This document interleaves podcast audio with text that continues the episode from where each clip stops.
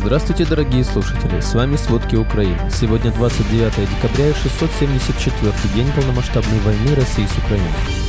Сегодня утром Россия нанесла массированный удар по Украине, применив 158 средств воздушного нападения.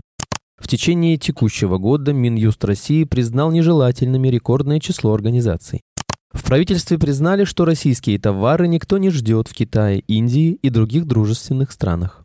У Аэрофлота сломался седьмой самолет с начала декабря, он не смог вылететь из Дубая в Москву. Обо всем подробней. Сегодня утром Россия нанесла массированный удар по Украине. Российские силы применили 110 ракет различных типов и ударные беспилотники. 27 шахедов и 87 крылатых ракет украинским войскам удалось сбить. К сожалению, по меньшей мере 9 человек погибли. В Киеве общее количество раненых достигло 28 человек. Из-под завалов продолжают доставать людей. В Днепре в результате атаки погибли 5 человек, 20 ранены, один из них ребенок. В городе был прилет по торговому центру, вследствие которого возник пожар. Также пострадали частный дом, шестиэтажное здание и роддом. Около десяти ударов пришлось по Харькову. Погиб молодой мужчина, восемь человек получили ранения. В Одесской области по меньшей мере погибли два человека и десять получили ранения. Среди них двое детей шести и восьми лет. Пострадавшие направлены в больницу. Во Львове российские войска попали в жилой дом. Из-за падения обломков ракеты возник пожар в лицее. Один человек погиб, трое раненых.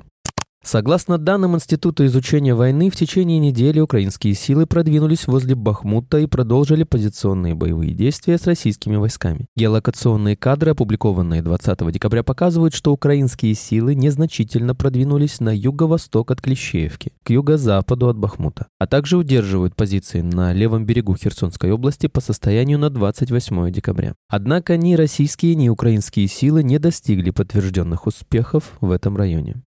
В Германии заявляют, что заблокировали российские активы на сумму более 4 миллиардов евро. Эта сумма включает деньги и прочие экономические ресурсы отдельных граждан, а также деньги Российского Центробанка. В то же время представитель МИД Германии Кристиан Вагнер напомнил о решении стран G7 заморозить российские государственные активы в соответствии с правовыми системами государств-участников, для чего был основан реестр убытков, причиненных во время агрессии, что он назвал важным шагом. Европейская комиссия 12 декабря утвердила предложение законодательного акта об использовании для восстановления Украины доходов от замороженных российских активов, которое 14 декабря принял к сведению Европейский Совет.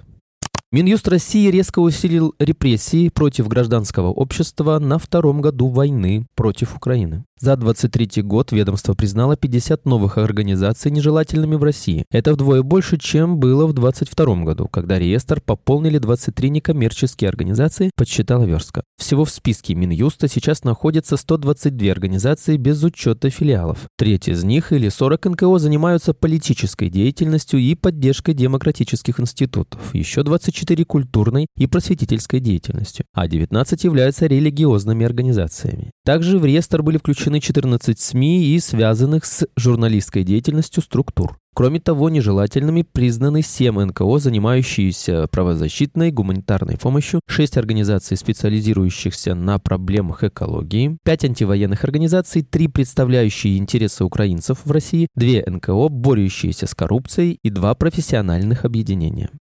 Российские товары, которые до войны в Украине продавались в Европе, оказались никому не нужны в дружественных странах, заявил первый вице-премьер России Андрей Белоусов. Когда мы говорим, нас не пускают на рынок Европы, где мы раньше были и нам нужно выходить на рынки дружественных стран, мы должны четко понимать, что на рынках дружественных стран нас никто не ждет. Эти рынки заняты либо товарами самих дружественных стран, либо их конкурентами, теми же европейскими товарами, сказал Белоусов в интервью коммерсанту. По его словам, российских товаров нет в Китае Индии и Вьетнаме. Чтобы они появились там, производителям нужно создавать конкурентные преимущества.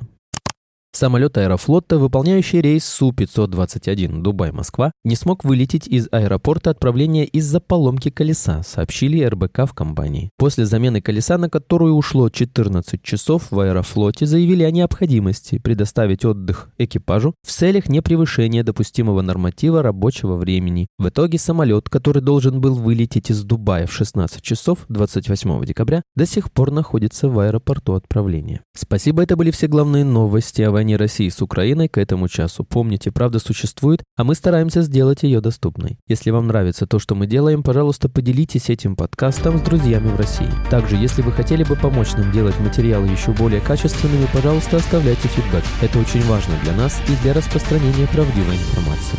До встречи.